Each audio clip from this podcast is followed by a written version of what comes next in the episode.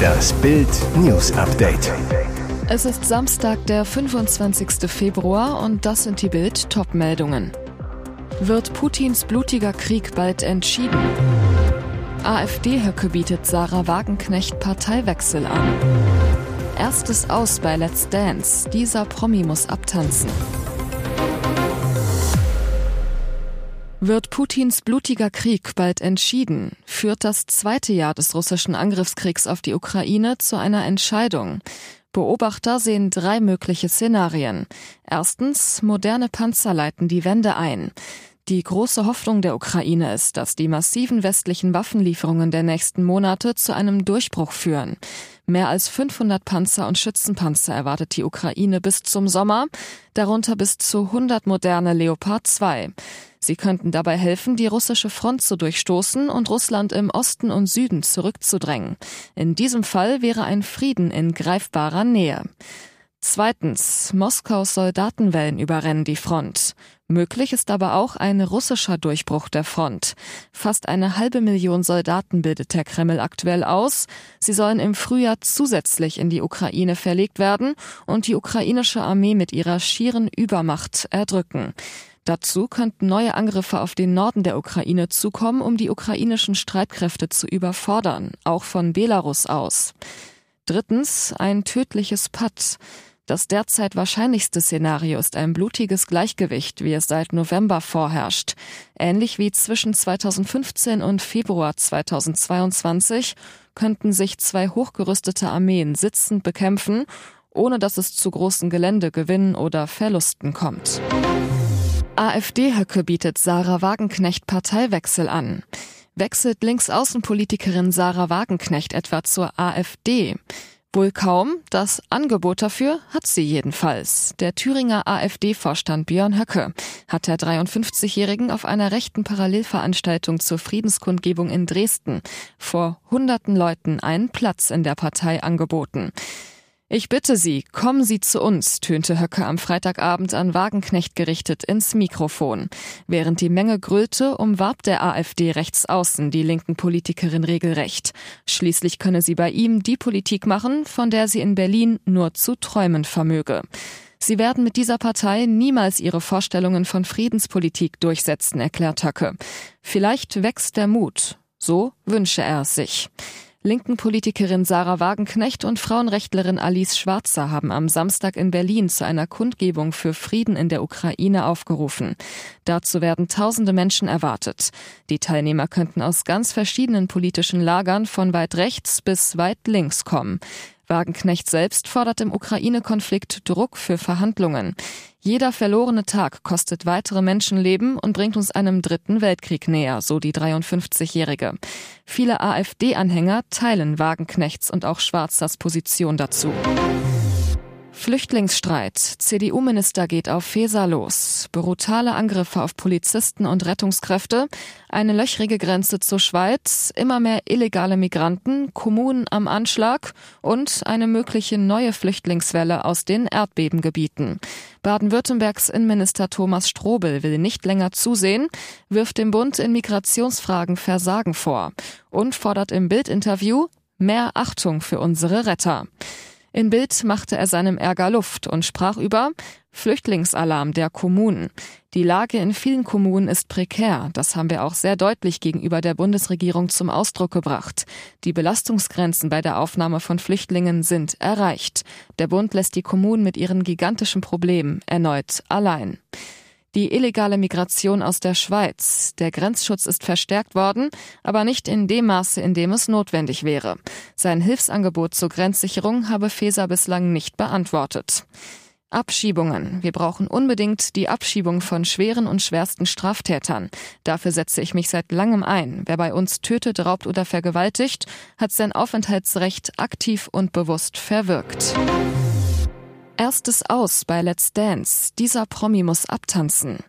Nach der Kennenlernshow vergangene Woche legten die Let's Dance-Promis am Freitagabend richtig los. Die Tanzperformances sollten sitzen. Schließlich stand bereits jetzt die weitere Teilnahme auf dem Spiel. Bevor jedoch die Entscheidung am Ende der Sendung mitgeteilt wurde, mussten sich einige der Prominenten ein dickes Feld zulegen. Joachim Lambi schonte die Kandidaten nämlich mal wieder gar nicht und hatte den ein oder anderen deftigen Vergleich parat. In einen wahren Kritikrausch geriet Joachim Lambi, nachdem sich Comedian Abdel Karim mit einem Cha-Cha-Cha abgemüht hatte. Lambi lästerte, Gar nicht hat es mir gefallen. Das war so ein bisschen, ich tanze den Biber Butzemann. Und schon folgte der nächste Seitenhieb des Jurors. Das war eigentlich Abteilung Totentanz. Auch die GNTM-Siegerin von 2021, Alex Mariah Peter, bekam von Lambi ihr Fett weg. Er beschwerte sich, du bist schlank und siehst gut aus und läufst dann rum, als würdest du einen Bauchladen vor dir hertragen. Die Zuschauer waren auch nicht von Alex Performance überzeugt. Sie wählten das Model am Ende des Abends raus aus der Show. Und jetzt weitere wichtige Meldungen des Tages vom Bild Newsdesk. Zum Jahrestag des russischen Angriffs auf die Ukraine spielt sich Peking vor der UNO als Vermittler auf, legte am Freitag Waffenstillstandspläne vor, forderte sofortige Verhandlungen zwischen Russland und der Ukraine. Alle Welt weiß aber, China spielt ein doppeltes Spiel. Zum einen hat es sich seit Kriegsbeginn nicht offen auf Russlands Seite gestellt, zum anderen hat Peking Putins Angriffskrieg aber auch nicht verurteilt. So liest sich auch das Papier. Gleich im ersten Punkt schreiben Chinas Diplomaten einen Satz, der als Verteidigung der Ukraine gewertet werden könnte. Die Souveränität, Unabhängigkeit und territoriale Integrität aller Länder muss wirksam aufrechterhalten werden, heißt es darin.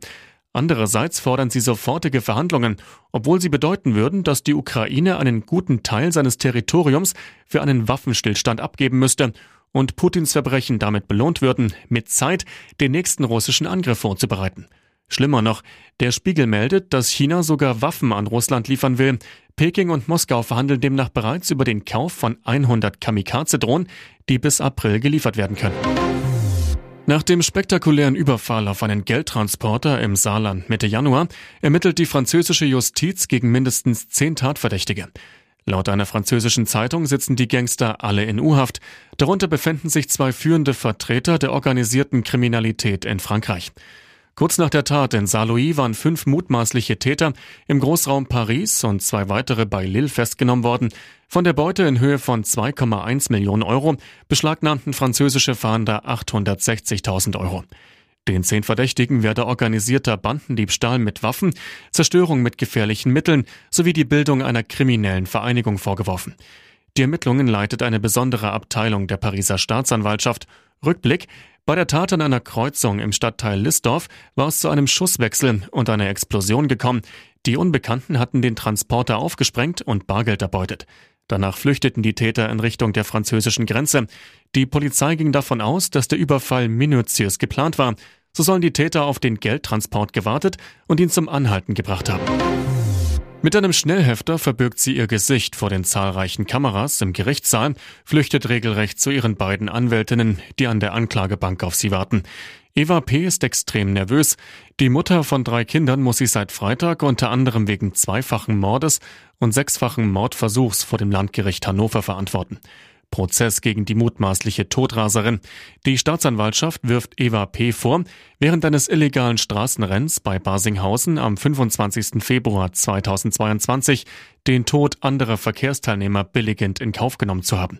Beim späteren Crash mit mehreren Autos wurden zwei Kinder getötet und vier Personen einschließlich der Raserin schwer verletzt. In ihrem Audi begegnete sie an diesem Nachmittag dem Seat des Mitangeklagten Marco S. Für die Strafverfolger steht fest, die Rase setzten ihre Wagen als gemeingefährliches Mittel, als Mordwaffe ein. Dienstwaffe, Handschellen, Schutzweste, das ist die Grundausstattung von Sachsens Polizisten. Neuerdings darf auch Olivenöl nicht fehlen. Insgesamt 55 Liter haben die Uniformierten im Freistaat im Kampf gegen Klimakleber gebunkert. In Dresden gab es bislang die meisten Klebereinsätze. Seit 2022 mussten hier zwölf Fälle gelöst werden. Mit 18 Litern Metroöl ist der Einsatzzug, der sich hier um die klebrigen Fälle kümmert, ausgestattet. In Leipzig testet man neben dem Olivenöl auch das günstigere Sonnenblumenöl. Hier gab es seit 2022 sieben Einsätze, überwiegend auf dem Georgiring.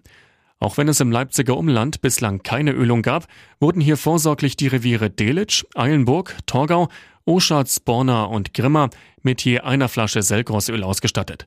Doch Kleber lösen darf nicht mehr jeder Beamte. Sachsens Polizeichef ließ im Januar eigens einen Erlass zum Umgang mit der letzten Generation an die Dienststellen versenden.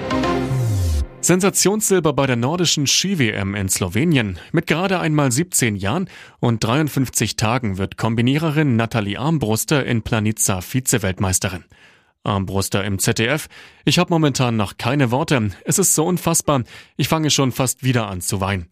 Über die fünf Kilometer verteidigte Armbruster vor den Augen von Mutter Susanne und Vater Hans Rang 2 vor der Japanerin Haruka Kasai.